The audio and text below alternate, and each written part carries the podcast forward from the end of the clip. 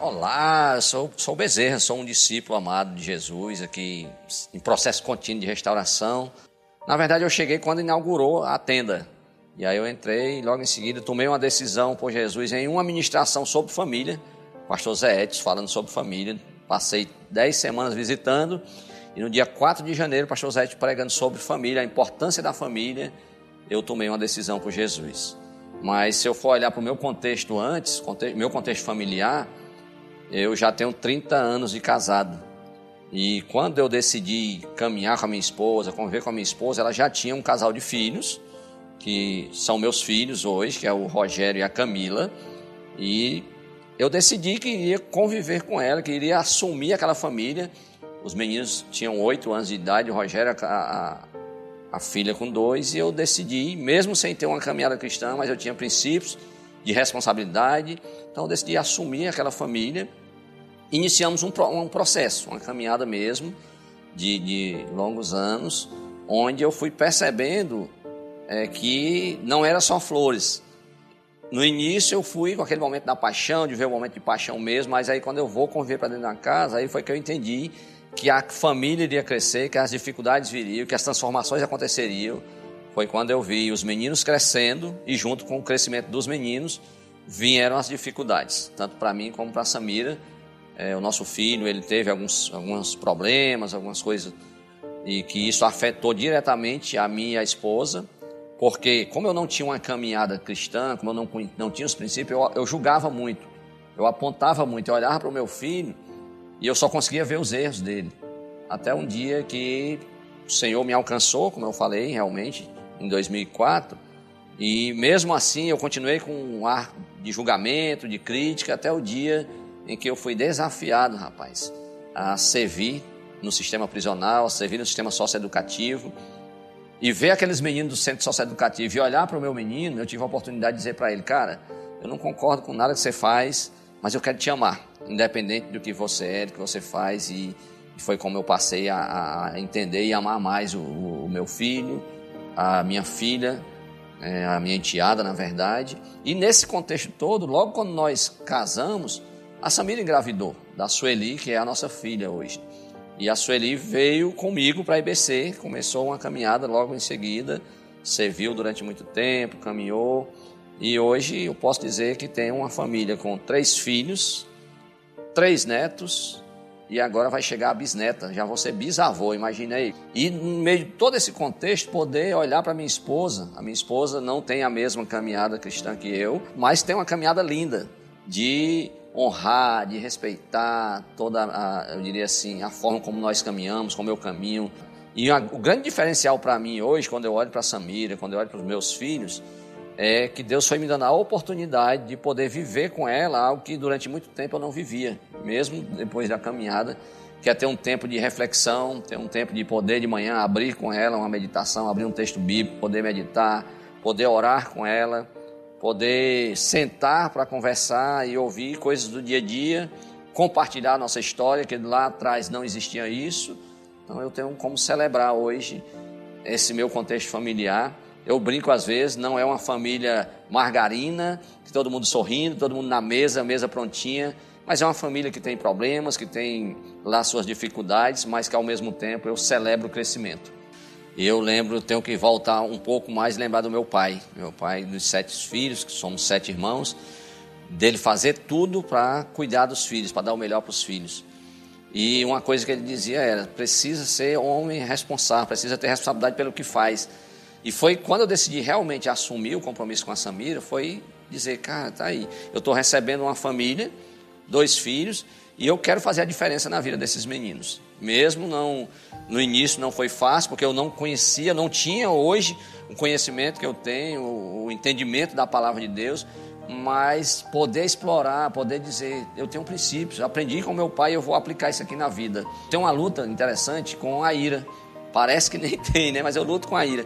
E minha esposa também tem essa luta explosiva. Então no início era assim, ela explodia, eu ia junto. E não dava em nada. E quando eu iniciei uma caminhada, comecei a conhecer Jesus, entendi, não, cara, eu preciso pausar, eu preciso pensar. E diante dos momentos de dificuldade, às vezes quando a minha esposa explodia, eu dava aquela recuada, respirava, pensava no que falar. Muitas vezes para dizer, não, estamos juntos, não é explodindo que eu vou resolver. E hoje o mais interessante de tudo isso é que ela faz isso hoje. Nos meus momentos de ira, ela pausa, em vez de explodir, ela pausa, chama para conversar, a gente senta, a gente ora. E isso é tão bom, sabe? Entender esse senso de responsabilidade, de poder crescer junto, de entender que não é no grito, que não é de qualquer jeito, mas é colocando, trazendo Jesus para o centro, trazendo ele para fazer parte daquele momento. E isso hoje, eu posso dizer, faz a diferença na minha caminhada com a minha esposa. Glória a Deus. Glória a Deus, eu saúdo a igreja com a paz do Senhor Jesus. Amém? Amém. Assim seja, a confirmação da bênção de Deus. Queridos, meu nome é Welton, alguns já me conhecem. Oi. Vim aqui falar um pouquinho sobre família, continuar no nosso tema tão importante que Deus tem dado à direção da igreja. Algo tão maravilhoso e nós sabemos que o ataque do inimigo às famílias, ele é real, ele acontece de forma incessante, que nós precisamos estar alicerçados na palavra de Deus, para guardar os nossos lares, para protegermos as nossas famílias, estarmos fundamentados na palavra. Eu quero começar hoje com alguns dados estatísticos para que nós possamos entender a situação das famílias. Eu vou falar do Brasil, mas nós sabemos que no mundo não é diferente. No Brasil, por exemplo, um em cada três casamentos acabam em divórcio. Isso é fonte, a fonte dessa informação é de um site chamado Consultor Jurídico, um site especializado em assuntos jurídicos de alta credibilidade. Uma em cada, um em cada três casamentos acaba em divórcio. Em 2021, segundo o IBGE, foram 80.536 separações, 4% a mais do que em 2020. Enquanto isso, no Brasil a população cresce 0,7%. Vejam a discrepância.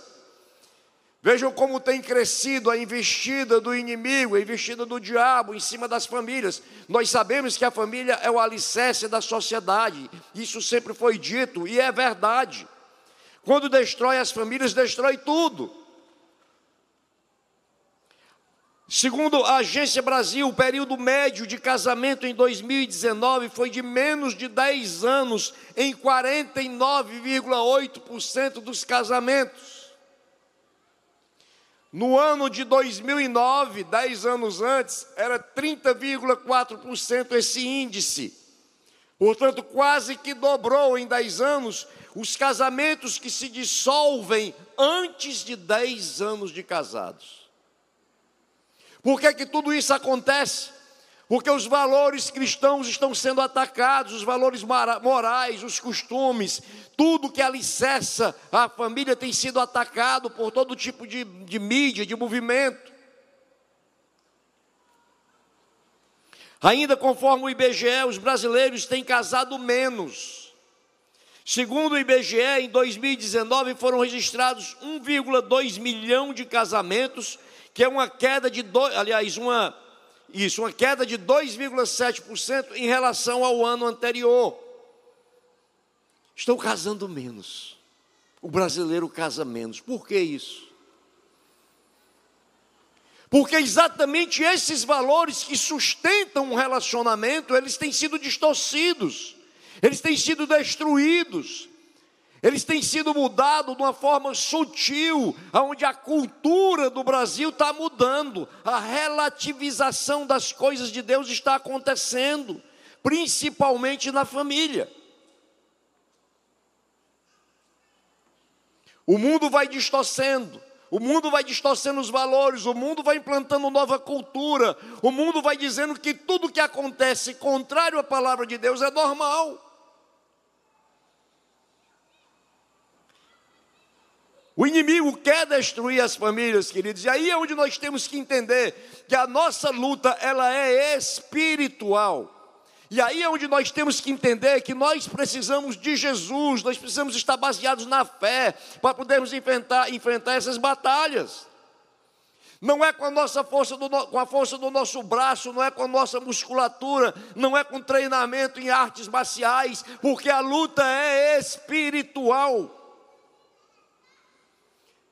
O apóstolo Paulo, escrevendo aos Efésios, já havia dito isso: a nossa luta não é contra a carne, não é contra o sangue, mas contra os principados, contra as potestades, contra os poderes espirituais da maldade.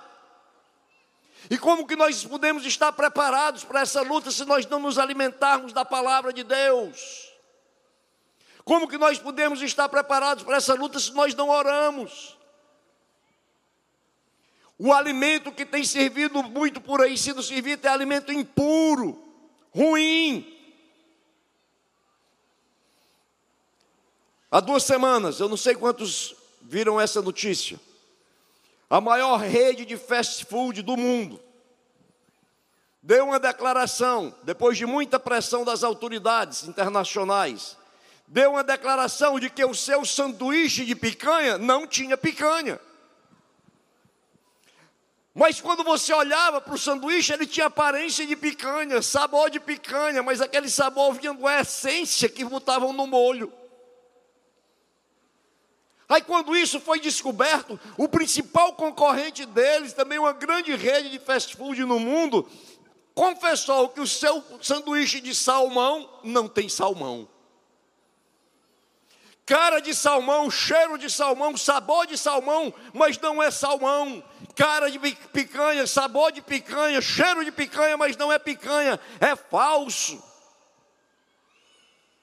Mas tem a aparência do legítimo. Nós nos preocupamos com a nossa saúde, isso hoje em dia mais do que nunca. Nós não comemos isso, nós só comemos aquilo porque queremos um corpo saudável, mas e o espírito? E qual a preocupação com o alimento puro, alimento espiritual que seja puro? Porque o alimento falso, ele parece com o verdadeiro também espiritualmente. Daí, queridos, a necessidade de nós estarmos alicerçados na palavra, aprendendo da palavra, para quando for ministrado algo que está contrário à palavra, nós possamos identificar, porque a nossa base de fé é essa. E é o que existe em todo canto, é exatamente essa palavra distorcida de forma sutil. E nós precisamos conhecer a verdadeira. Sabe por quê? Porque se você estiver no lugar, mesmo aqui na IBC, aonde aqui nesse púlpito eu ou qualquer pastor ou qualquer outro irmão estiver pregando a palavra que não seja conforme a palavra de Deus, fuja daqui. Glória a Deus, porque aqui ela é pregada da forma legítima, real. Porque o nosso objetivo é agradar a Deus, é cumprir o chamado que Deus deu para esta igreja, para esta comunidade. Amém? Você está comigo? Deus, Ele criou a família, a instituição da família é plano de Deus, foi pensado por Deus, foi instituído por Deus, não foi por qualquer pessoa. E ele criou a família com alguns parâmetros. Quando nós olhamos já em Gênesis 2:24, ele cria ali a família. Está escrito: por essa razão, o homem deixará pai e mãe e se unirá à sua mulher, e eles se tornarão uma só carne. Aqui Deus teve um objetivo. Aqui Deus teve um objetivo que foi criar a família. Todo o plano de Deus está na família, faz parte de forma fundamental.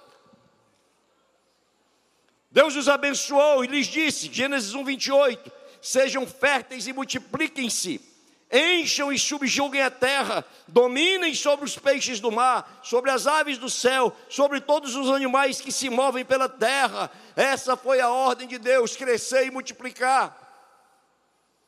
Hoje ninguém quer ter mais filhos. Eu tenho quatro, vou falar um pouquinho mais sobre isso. Na minha época era difícil, sim, era difícil.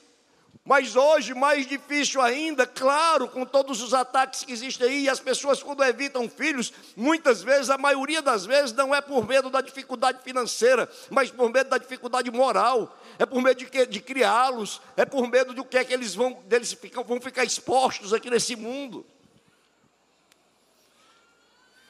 Por isso que Deus estabeleceu padrões. Deus estabeleceu padrões para o casamento. Gênesis 2, 24, ele está dizendo: deixará o homem e a mulher, e se unirão, e se casarão. Efésios capítulo 5, versículo 26, 25, um padrão de Deus, a liderança do homem. Maridos, ame cada um a sua mulher, assim como Cristo amou a igreja e entregou-se por ela. Em Efésios capítulo 5, versículo 24, a submissão da mulher, assim como a igreja está sujeita a Cristo, também as mulheres estejam em tudo sujeitas a seus maridos. Padrão de Deus, mas aqui vamos abrir um parêntese para explicar submissão bíblica. A submissão bíblica, queridos, é diferente do que muitos querem pregar como uma realidade. Existem movimentos que, quando veem esse versículo, se tremem, porque entendem que essa submissão é uma submissão escravocrata, mas não é isso. Quando quando Paulo compara aqui que as mulheres sejam submissos aos seus maridos, como a igreja é a Cristo, eu pergunto a você: você é submisso a Cristo? Sim ou não? Levanta quem é submisso a Cristo aqui. Você é submisso a Cristo por imposição ou por amor? Por amor, claro. Você é submisso a, Cristo, mulher, igreja, porque Cristo te amou, deu a vida por, por você. Ele deu a vida pela igreja, ele, ele dá um amor que ninguém tem igual, Ele transborda em você de paz, de amor, de suprimento, e a igreja se submete a Ele por gratidão, por amor e por prazer. Da mesma forma, no relacionamento marido e mulher, o marido tem que amar a mulher como, a, como Cristo amou a igreja dando a sua vida por ela, e da mesma forma como isso acontece, ela vai amá-lo com o mesmo sentimento que a igreja ama a Cristo. Amém? Está escrito na palavra. 1 Pedro 3,7: Do mesmo modo, vocês, maridos, sejam sábios no convívio com suas mulheres, tratem-nas com honra, como parte mais frágil e co-herdeiras do dom da graça da vida, de forma que não sejam interrompidas as suas orações. Olha aí, marido. Se você não trata a mulher dessa forma, até sua oração interrompida. Submissão que a Bíblia fala, quem deu o maior exemplo disso foi o próprio Senhor Jesus, porque a submissão bíblica é aquela onde a autoridade ela serve aquela pessoa que está abaixo dela. Jesus lavou os pés dos seus discípulos, ele deu um exemplo de submissão, ele deu um exemplo de, de humildade. Ali, o que é que ele fez ali? Ele mostrou que a autoridade, quando ela é exercida, é em prol dos outros. Marido, a sua autoridade é em prol da sua esposa. Aleluia. Deus ordenou que cuidassem da sua família, porque quem não cuida da sua família negou a fé. 1 Timóteo capítulo 5, versículo 8. Se alguém não cuida de seus parentes, e especialmente dos de sua família, negou a fé e é pior do que um descrente. Padrão de Deus Efésios capítulo 4, versículo 32: Sejam bondosos e compassivos uns para com os outros, perdoando-se mutuamente, assim como Deus perdoou vocês em Cristo. E aqui eu quero mais uma vez chamar a atenção sobre o perdão, queridos. Já disse aqui em outras ocasiões: perdão não é sentimento, e sim decisão. Você decide perdoar, você decide amar, você age. Ah, mas eu não estou sentindo no coração de perdoar meu esposo, eu não estou sentindo no, coração de perdoar minha esposa, meu filho, meu pai, minha mãe, meu amigo, meu irmão. Você não tem que sentir nada, querido, você tem que decidir. Amém? Você decide, olha, quando eu olho para ele, o que o meu coração quer mesmo é que eu vá lá trucidá-lo. Mas eu vou amá-lo, eu decido perdoá-lo e você está perdoado, meu amor, em nome de Jesus. E quando você faz isso, o seu coração é tratado e aquele sentimento que você buscou para perdoar vai surgir agora, depois que você agiu. Você está comigo? É dessa forma. Não adianta querer inverter porque não funciona. Decisão. Em Efésios capítulo 4, versículo 30 a 31, Paulo nos faz da raiz de amargura que entristece o Espírito Santo E ele diz assim: Olha, o Espírito Santo habita em vocês, a raiz de amargura ela entristece, a amargura entristece o espírito. Quando nós estamos cheios de uma amargura, ele fica triste. Não entristeça o Espírito Santo de Deus, com o qual vocês foram selados para o dia da redenção. Aleluia. Pode continuar. Livrem-se de toda, de toda amargura, indignação e ira, gritaria e calúnia, bem como de toda maldade. Não entristeça o Espírito de Deus. A amargura entristece o Espírito de Deus. Não quer dizer com isso que quando você vai entristecer o Espírito de Deus, você vai perder a sua salvação. Não! Você é selado, eu sou selado pelo Espírito, mas nós vamos perder a plenitude da alegria do Espírito, da própria salvação. Não entristeceis o espírito. Quem é pai e quem é mãe, tem uma comparação aqui para nós, nós entendermos isso. Quem é pai e quem é mãe, quando vê os filhos brigando entre si, se entristece. Se entristece, os filhos estão brigando, você se entristece. Se você e eu, cheio de falhas, de pecados, de defeitos, nos entristecemos, imagine o Espírito de Deus. Raiz de amargura em Hebreus está escrito: tomem cuidado para que nenhuma raiz de amargura brotando em seu coração cresça, contamine a você e, as, e a muitos e te afastem da graça de Deus. Olha aqui, advertência. Que advertência que o escritor sagrado deixou registrado. A raiz de amargura, quando ela brota, se você não cuidar, ela cresce, contamina você contamina os outros, te torna uma pessoa amarga e te afasta da graça de Deus, das bênçãos de Deus. Eu vi uma estatística que a amargura, um coração amargo é responsável por boa quantidade dos cânceres. Somatiza, é uma doença psicossomática que muitas vezes alcança o corpo. Amargura. Por isso que Deus alerta tanto sobre isso. Cuidado com a amargura no seu coração, não deixa que ela exista, não deixa que ela cresça. Dentro do padrão de Deus para a família, ele também ordenou que os filhos são heranças do Senhor. Salmo 127, versículo 3 a 5. Os filhos são herança do Senhor, uma recompensa que ele dá como flechas das mãos do guerreiro são os filhos nascidos da juventude. Como é feliz o homem cuja aljava está cheio deles, não será humilhado quando enfrentar os seus inimigos no tribunal ou nos tribunais. Quem já assistiu um filme épico, já viu um arqueiro. O arqueiro ele leva aqui no, nas costas a aljava, uma bolsa de couro, aonde ele coloca as flechas. E quando ele puxa aquela flecha, ele pega o seu arco e ele lança aquela flecha o mais distante possível para atingir um alvo. Deus está comparando aqui os filhos às flechas e os pais ao arqueiro.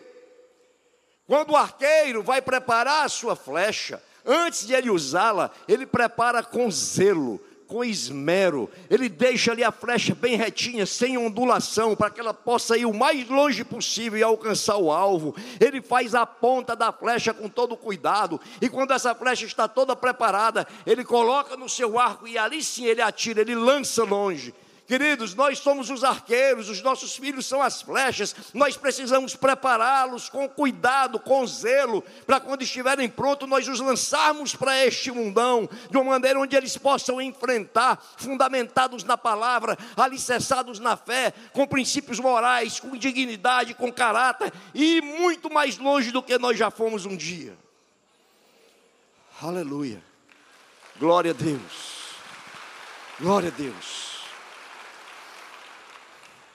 Deus ordenou que os pais cuidassem dos filhos que são sua herança, instruindo-os, ensinando-os, não irritando-os. Os pais devem ser exemplos. Provérbios, versículo 22, versículo 6, capítulo 22, versículo 6. Instrua a criança segundo os objetivos que você tem para ela, em outras versões, segundo os caminhos que deve andar, e o passar dos anos não se desviará deles. Deuteronômio 6, versículos 6 e 7 que todas essas palavras que hoje lhe ordeno estejam em seu coração. Ensine-as com persistência a seus filhos. Converse sobre elas quando estiver sentado em casa, quando estiver andando pelo caminho, quando se deitar e se levantar. Efésios 6,4: Pais, não irritem seus filhos, antes criem-nos segundo a instrução e o conselho do Senhor. Instrua a criança. Eu tenho visto nos últimos anos os pais se deixarem conduzir por filhos menores. Filhos de 10 anos, 11 anos, 12 anos é quem diz assim: Olha, papai, eu não quero estar nessa igreja, eu quero ir para outra que eu fui visitar ali e achei o maior barato. E o pai é conduzido por essa criança. Como que pode? Você, papai, a responsabilidade é sua. Você é quem conduz a sua família para onde ela deve ir, não a criança de 10, 12 anos, 13 anos. Meus filhos, quando eram pequenos, eu e minha esposa, essa mulher linda que está bem ali, ó, Cecília, faça assim, minha filha, faça. Faça assim, ó. Amém. Esposa que Deus me deu e que eu amo cada vez mais. Quando nós éramos, os nossos filhos eram pequenos, que nós íamos para a igreja, muitas vezes eles queriam dizer: Não, eu não vou na idadezinha de adolescente ali, 9, 10, 11, 12 anos, não vou, vai sim. Vai sim, eu não quero, mas vai sem querer. E nós somos radicais nisso, e a minha esposa mais radical ainda, e glória a Deus por isso. E eles iam para a igreja, e muitas vezes ela me cutucava aqui e dizia assim: olha a cara deles aí, emburrada, sérios, com raiva mas a palavra de Deus estava sendo pregada, entrando na sua mente e no seu coração, e ela não volta vazia.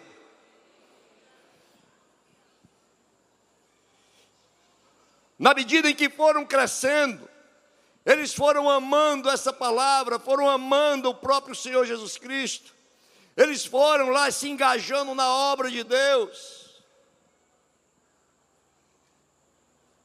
A palavra de Deus não volta vazia. Pai, a responsabilidade é sua. Mãe, a responsabilidade é sua. Não queira transferir para o pastor, não queira transferir para o líder de ministério. Não queira, porque é você que vai dar conta. Herança do Senhor que Ele colocou nas suas mãos, seja exemplo, exerça autoridade conforme a Bíblia, conduza nos caminhos em que Ele deve andar, que eles devem andar porque não vão se desviar, e se um dia se desviarem, eles voltam, porque a palavra está plantada. Lembra do filho pródigo? Voltou. Quem tem o Espírito Santo de Deus habitando em você não peca em paz. Até peca, mas não em paz. Até luta contra áreas da sua vida. Nós lutamos, cada um de nós tem uma área mais difícil. Mas quando nós não conseguimos vencer, nós não estamos felizes, nós não nos conformamos com isso, nós não ficamos em paz, porque o Espírito de Deus que habita em nós é santo. E o que mais nós queremos na vida é agradar a Deus. Eu, pelo menos, o que eu mais quero é agradar a Deus. Mas quem sou eu, um pecador, falho, para agradar um Deus poderoso, santo, verdadeiro, maravilhoso, lindo? Se Ele mesmo não me ajudar nisso? E como que Ele me ajuda nisso? Na leitura da palavra, na oração, enchendo o meu coração, transformando o meu coração. Padrão bíblico para a família. Também tem orientações aos filhos. Aqui tem muitos filhos, tem jovens aqui.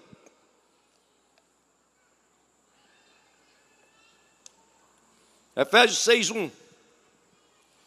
Filhos, obedeçam a seus pais no Senhor, pois isso é justo. Quando Paulo escreveu essa carta, os filhos estavam presentes na congregação. Vale tudo que eu acabei de falar agora. Os filhos têm que estar lá, estavam lá. Hoje, como está diferente, queridos?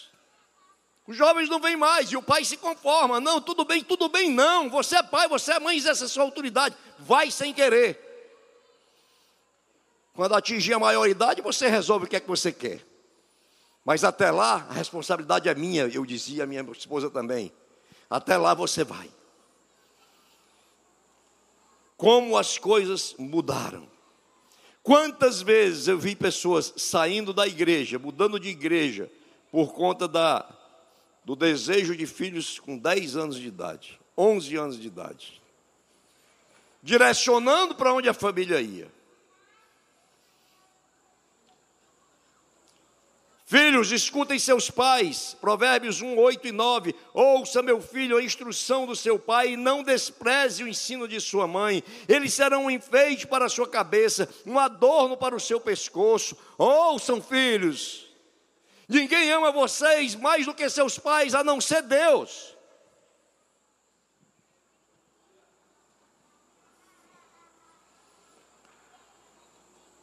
Honre teu pai e tua mãe. Êxodos capítulo 20, versículo 12.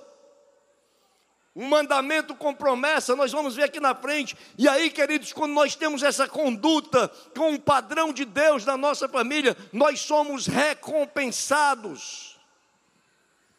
Amém. Salmo 128, versículos 1 a 3. Como é feliz quem teme ao Senhor, quem anda em seus caminhos. Você comerá do fruto do seu trabalho e será feliz e próspero. Sua mulher será como videira frutífera em sua casa. Seus filhos serão como brotos de oliveira ao redor da sua mesa. Olha que coisa linda! Que recompensa maravilhosa! Os filhos dos filhos, Provérbio 17, 6 os filhos dos filhos são uma coroa para os idosos e os pais são o orgulho dos seus filhos. Deuteronômio 28, 4. Os filhos do seu ventre serão abençoados, como também as colheitas da sua terra, e os bezerros e os cordeiros do seu rebanho. Recompensa. Bênção de Deus. Nós fomos recompensados eu e minha esposa, por levarmos o nosso filho à igreja quando eles eram crianças, quando eles eram adolescentes. Como eu disse, passaram a amar Jesus, começaram a participar dos ministérios dentro da igreja. Aliás, eu quero só abrir um parêntese: vai ter aqui um, uma conferência soma onde você, jovem, deve fazer sua inscrição. Lá você vai descobrir o seu talento, o seu dom, para poder servir na igreja também. E servir a Deus é privilégio, é bênção. Quatro filhos nós temos. Três homens e uma mulher. Foram crescendo, ficaram jovens. O primeiro e o terceiro, servindo na igreja no grupo de louvor, eram bateristas. O segundo, servindo na igreja no ministério infantil, nas, nos jovens. A minha filha servindo na igreja no ministério infantil, todos com muita dedicação. E aí, queridos, eles casam. O mais velho, o Elton Júnior, casa com a minha nora Mirella, também criada e educada nos princípios de Deus, e ali eles, ela entra também no ministério, o mais velho no louvor, a minha, minha nora Mirella no louvor, e nos deram dois netos lindos, Zion e Zoe. O segundo, Wesley, casa com a Grazi. A Grazi também cantava no louvor, dedicada também na obra, e nos dão duas, duas netas lindas, Isabela e Cecília, em homenagem à minha esposa. O terceiro, Wendel, casa com a minha nora Jéssica. E aí ela também se engaja no, no, nos trabalhos da igreja, no, na, na, no, Ministério de Teatro, ajudando na secretaria da igreja, dedicada à obra, e nos dá um, leto, um neto lindo, Elton Neto. A minha filha servia no Ministério Infantil, casa com o Ariel, meu genro, que passa também a servir no Ministério Infantil, e há 30 dias nos deram mais um netinho, o sexto, o Lucas. Aleluia. Está aqui minha família. Vai aparecer aqui, olha. Vai aparecer aqui a foto deles. Bênção que Deus nos deu. Glória a Deus por isso. E também alguns estão presentes aqui. Levante aí, meus filhos que estiverem aqui hoje. Levanta, levanta, levanta. Para a glória de Deus. Filho, noras. E tem dois filhos, duas noras e vários netos. O outro não mora em Fortaleza, não está aqui por isso. E a minha filha não está aqui também porque descansou há poucos dias, está cuidando do Lucas. Está aqui. Bênção de Deus. Glória a Deus por isso. É uma família perfeita? Não! Não pode ter ninguém perfeito, ninguém um crente é perfeito nesse mundo. Mas é uma família alicerçada na palavra, a despeito de todas as suas dificuldades e suas lutas, aonde o amor prevalece, o amor fala mais alto. A Bíblia diz que a vereda do justo é como a luz da aurora, onde vai brilhando mais e mais até ser dia perfeito. Nós não seremos perfeitos até sermos transformados na glória, mas a cada dia até lá, nós vamos crescendo. O Elton hoje tem que ser melhor do que o de ontem, o de amanhã tem que ser melhor do que o de hoje, o de depois de amanhã tem que ser melhor do que o de amanhã, e assim nós vamos caminhando. O dia quando amanhã, quando você acorda quatro horas da manhã, por exemplo, está escuro. O tempo vai passando, cinco horas começa a clarear, seis horas está claro, e à medida que o tempo passa, meio-dia, claridade completa, a vereda do justo é como a luz da aurora, vai brilhando, brilhando, brilhando até ser dia perfeito. Amém? Você está comigo? Glória a Deus.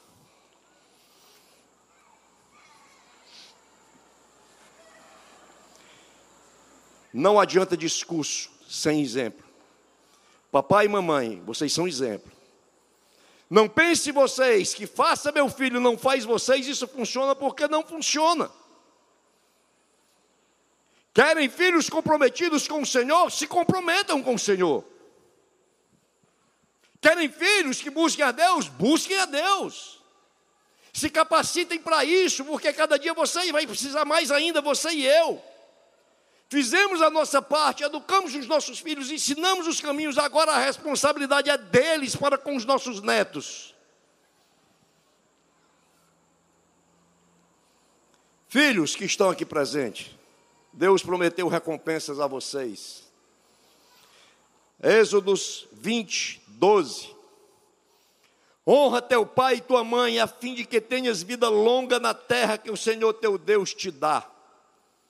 Quer vida longa? Honra teu pai e tua mãe. Ah, mas você não sabe o que é que meu pai fez comigo, o que é que meu, minha mãe fez comigo. Não interessa, honre, perdoa, decida perdoar e amá-lo.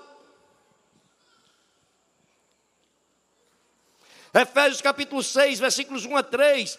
Filhos, obedeçam a seus pais do Senhor, pois isso é justo. Honra teu pai e tua mãe. Este é o primeiro mandamento com promessa, para que tudo te corra bem e tenhas longa vida sobre a terra. Quando você honra o papai e a mamãe, você vai ter vida longa e tudo te corre bem nesta terra. Colossenses 3:20 Filhos, obedeçam a seus pais em tudo, pois isso agrada ao Senhor. Ouçam, meus filhos, a instrução de um pai, estejam atentos e obterão discernimento. Jovem, preste atenção, é Deus falando com você, Jesus trazendo a instrução para você. Uma grande família não é necessariamente uma família grande. Existem famílias grandes que não são grandes famílias, grandes famílias, assim como existem famílias pequenas que são grandes famílias. O que define o tamanho, a família não é a quantidade de membros, mas o compromisso com Deus.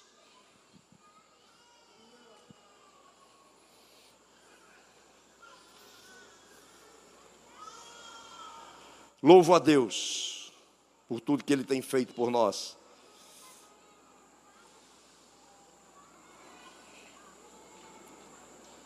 Satanás tem tentado destruir as famílias desde o começo do mundo. Desde que o mundo é mundo, Satanás tem tentado destruir. E cada vez mais a voracidade para isso vai aumentar, sabe por quê? Porque nós estamos começando a viver os, os últimos dias. Você está comigo? Amém. Isso é verdade. Nós começamos a viver os últimos dias, a volta de Jesus se aproxima. Muita coisa vai acontecer ainda, mas já começou.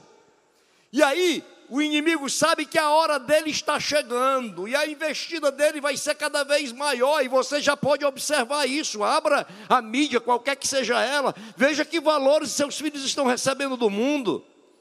Não tem nada de cristianismo naquilo que o mundo tem pregado. Pelo contrário, ele tem, ele tem se levantado contra os valores cristãos de uma maneira que jamais aconteceu igual. Desde o começo do mundo, ele tem investido nisso. Quando Deus criou o homem, Adão e Eva, ele, Satanás investiu contra esse casal, quando enganou Eva, quem enganou Adão, e o resultado foi trágico. Já imediatamente o resultado dali já foi trágico. Sabe o que é que aconteceu? O conflito entre aquele casal, um culpava o outro. Não, foi a mulher que tu me deste. Eu não, mulher que tu me deste. Não, foi o marido. Assuma a responsabilidade. Assuma a responsabilidade dos erros. Se arrependa diante de Deus, peça perdão.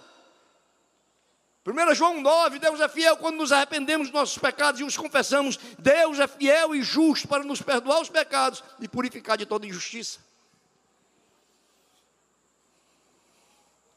Consequência daquele mesmo pecado, aconteceu o primeiro fratricídio, irmão matando irmão, Caim matou Abel. Investida do diabo na primeira família.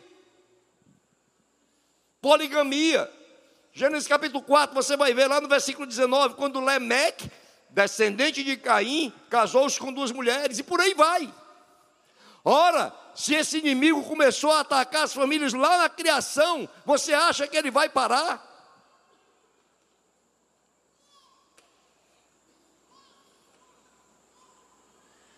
Talvez você esteja sofrendo esse tipo de ataque na sua família. E muitas vezes você diz assim: olha, no meu caso eu não sei mais o que fazer. Eu acho que não tem jeito, tem jeito sim. Eu estou falando aqui de um Jesus poderoso, para quem não há nada impossível, que cura, salva, liberta e transforma. Vimos aqui o, o testemunho do Bezerra, os trabalhos que ele faz nos presídios.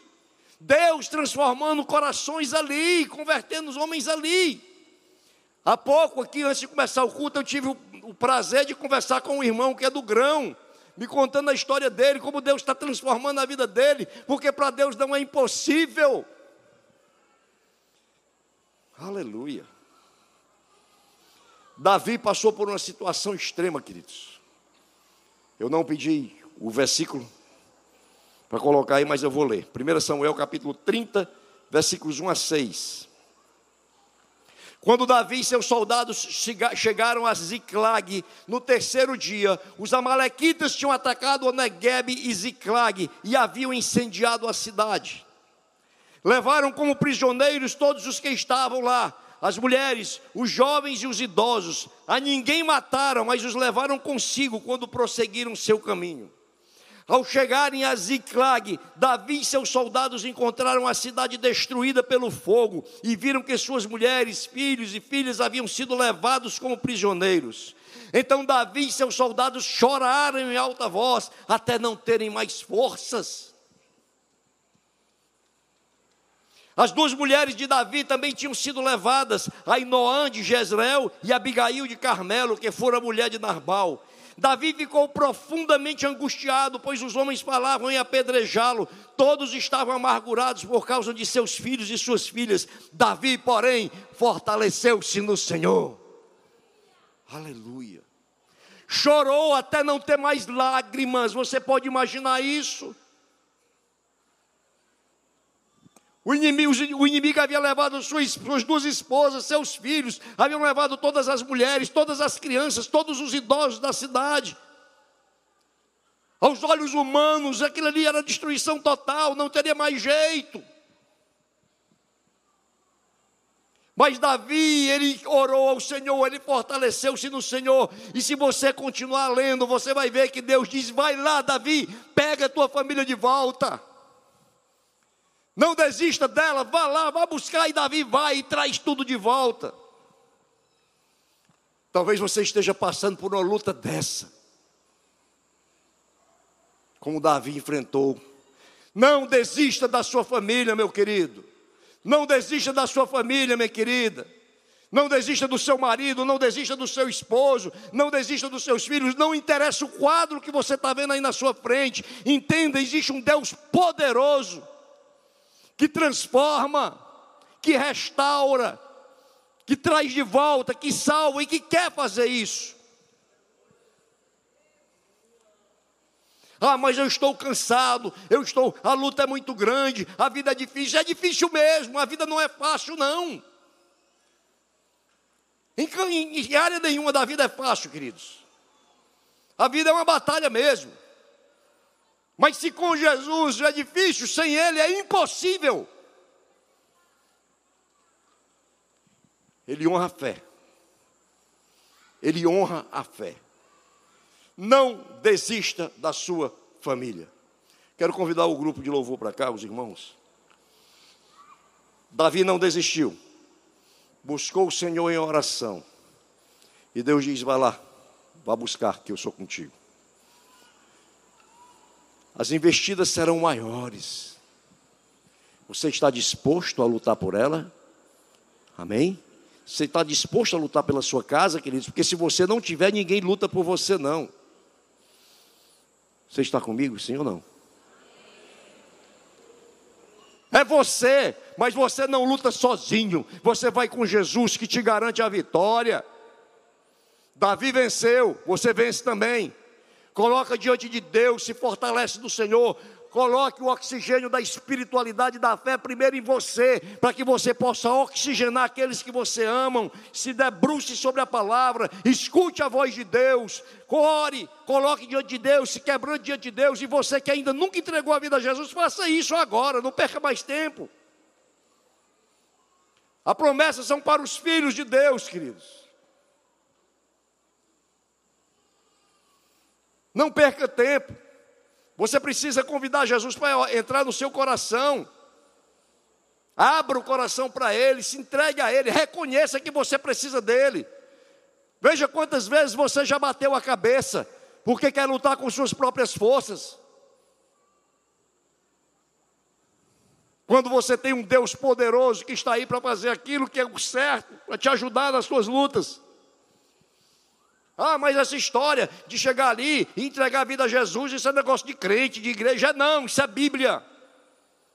Romanos capítulo 10, versículos 8, 9 e 10. Mas o que diz? A palavra está junto de ti, na tua boca e no teu coração. Esta é a palavra da fé que pregamos. Se com tua, com tua boca confessares o Senhor Jesus e no teu coração creres que Ele ressuscitou dos mortos, serás salvo.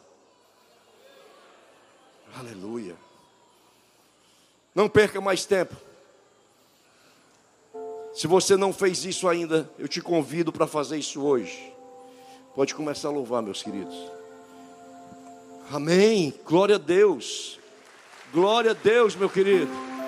Tem mais gente aqui que Jesus está falando essa noite.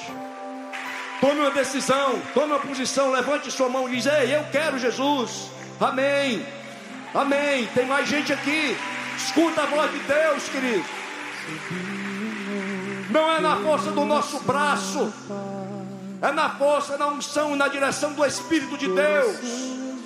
E aí, queridos, não existe inimigo que vença, porque Deus é conosco. O tempo urge, não há mais tempo para muita coisa, não. A sua decisão é agora. Eu sempre cito um versículo que está na Bíblia: Eis que eu te apresento dois caminhos, o da vida e o da morte. Escolhe, pois, o da vida para que vivas. Aleluia. Você está comigo? Jesus fala com você. O Espírito de Deus é quem convence do pecado, da justiça e do juízo. Ele fala ao teu coração hoje, mas ele não vai pegar pela sua mão e te trazer aqui a força. A decisão está dentro do teu livre-arbítrio. E ele o convite é para você hoje. Para que você possa entender que a tua, tua família tem jeito. E você pode com Jesus vencer, resgatar, como aconteceu com Davi lá em Ziclag. Tem mais alguém aqui que queira fazer isso? Queira entregar a vida a Jesus? A hora é essa. Tenha coragem, porque se você não tiver coragem de entregar a vida a Jesus, que coragem você vai ter para batalhar por ela? Amém. Amém. Vem aqui à frente, tem espaço. Muito espaço, aliás. Se você não tem coragem de levantar a mão e dizer, Jesus, eu preciso de ti, e vir aqui à frente, que coragem você vai ter de batalhar contra o inimigo, queridos? Eu não estou com conversa politicamente correta, não, porque para Deus não tem politicamente correto, não, tem o que é correto. Aleluia. Tem mais gente, venha, venha, venha enquanto nós louvamos. Tem mais gente que ouvindo a voz de Deus aqui, a hora é essa. Venha para cá enquanto nós louvamos a Deus. Nós vamos orar, eu não vou mais insistir. Quem convence do pecado e da justiça é o Espírito de Deus. Aleluia. Aleluia. Creio que Deus falou. Vamos orar. Pai, em nome de Jesus. Obrigado pela tua palavra ministrada aos nossos corações nessa noite. Louvamos o teu santo nome, Jesus. Tu és o nosso Senhor, o nosso Salvador, o nosso Redentor. Nós reconhecemos que precisamos de Ti, Senhor. Traz, meu Deus, a fé, a força, a disposição necessária para lutarmos pelas nossas famílias, pelo nosso cônjuge, pelos nossos filhos, pelos nossos irmãos. Traz, meu Deus, a disposição, a coragem, a fé, a força, porque o que depender de nós, nós faremos, mas nós somos dependentes é da tua força. Em nome de Jesus, Senhor, eu te apresento esses que vieram aqui à frente, dando um passo de fé, Senhor reconhecendo humildemente que necessitam de Ti, Senhor. O Senhor conhece cada história, cada vida aqui, as lutas que eles já tiveram, as lágrimas derramadas, Deus. Eu não conheço, mas o Senhor conhece. Vem agora, Senhor, com o Teu Espírito, com a unção do Teu Espírito, visita cada um deles. Enche com a Tua paz, enche com o Teu poder, com o Teu amor e com a fé, Senhor, de que uma nova história se escreve a partir de hoje para a glória do teu santo nome. Em nome de Jesus, Senhor. Abençoa todos que aqui estão. Derrama, Senhor, sobre todos nós da graça, da unção e do poder do teu Espírito. Em nome de Jesus. Amém. Queridos, só mais baixo um pouquinho enquanto eu falo. Queridos, eu falei de uma família que Deus me deu. E Deus me deu uma outra família aqui na IBC. Chegamos aqui, eu e minha esposa, num momento muito difícil da nossa vida, espiritual, não, eu diria ministerial. Sempre, desde quando nos convertemos, servimos a Deus. Passamos por lutas muito grandes. Aos 10 anos de casados, mais ou menos ali nesse período que a gente deu a estatística, estávamos nos separando. Eu tinha um flat para me mudar, uma minuta de uma separação judicial pronta. Até que um casal de Deus nos visitou, nos, nos apresentou Jesus. Esse casal hoje está na glória. E ali nós conhecemos a Jesus. E ele restaurou todas as coisas. Ele fez nova todas as coisas. E ele nos deu essa família linda que vocês viram, que nós mostramos há pouco. Aleluia. Mas as dificuldades da vida, as coisas que acontecem que muitas vezes nós não entendemos e nem precisamos entender, nós precisamos é crer.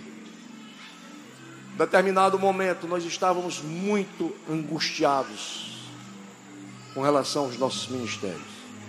Deus nos direciona a IBC na pessoa do pastor Armando Bispo e da Elo. Ali, queridos, nós fomos acolhidos com tanto amor. Ali nós fomos ajudados orientados, pastoreados. Todos nós precisamos ser pastoreados, os pastores precisam ser pastoreados uns pelos outros. Eles também precisam e são. E aí nós conhecemos essa família linda que é a IBC Fortaleza. Aonde o amor de Deus transborda. Aonde existe uma pregação do, da palavra de forma honesta, sincera, reta onde existem pastores, líderes íntegros.